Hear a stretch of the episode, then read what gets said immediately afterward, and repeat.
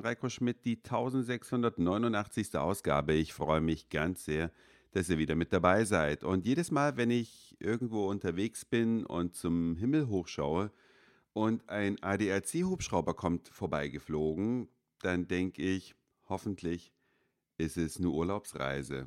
Hoffentlich liegt da jetzt kein Schwerverletzter drin, sondern irgendein Funktionär oder eine Funktionärin reist oder die Kinder reisen in den Urlaub, denn das ist auf jeden Fall die bessere Variante. Nichtsdestotrotz, der ADAC-Skandal, der jetzt so scheibchenweise immer weiter ans Licht kommt, der zeigt mal wieder, wo keine Kontrolle ist, da lässt sich prima Filz stricken und dass zum Schluss noch nicht mal mehr die Reihenfolge bei irgendwelchen Tests und äh, Abschleppvergleichen passt. Tja, hat es jemand anders erwartet?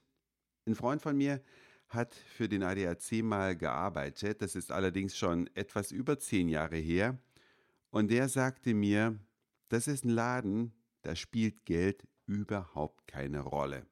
Die wollten damals die beste Ausstattung haben, die weit mehr über das Ziel hinausschoss, was benötigt wurde.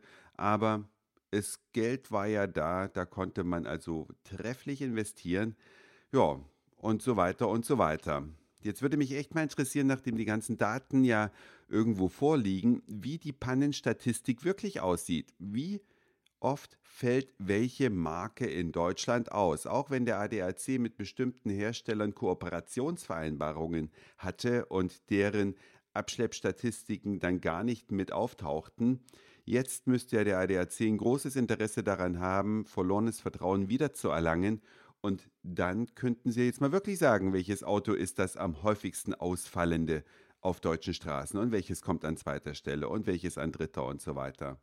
Denn das wäre auf jeden Fall für die Hersteller ein Ansporn, ein bisschen mehr in die Technik der Autos zu investieren und nicht nur ins Wohlfühlgefühl und ins schöne Aussehen. Oder was meint ihr dazu? Wie dem auch sei, es gibt noch Sachen, die weit schlimmer sind. Ich sag nur, die Vorwürfe, die ja jetzt gegen diesen Politiker im Raum stehen, der sich da Bildchen verschafft haben soll mit zweifelhaftem Inhalt, es gibt so Leute, ehrlich, das nervt mich, die kriegt man einfach nicht weg. Zuerst habe ich noch gedacht, der ADAC-Chef gehört auch dazu. Verfehlungen verantwortet und tritt trotzdem nicht zurück. Wie viele Politiker konnten irgendwelche Sachen aussitzen, ohne zurücktreten zu müssen? Oder ein Thebarts von Els, der noch immer nicht zum Teufel gejagt wurde, obwohl ja anscheinend ein ganz schlimmes Fehlverhalten vorlag und er sogar Stiftungsgelder, die für Familien gedacht waren, in sein fürstliches Anwesen investiert hat.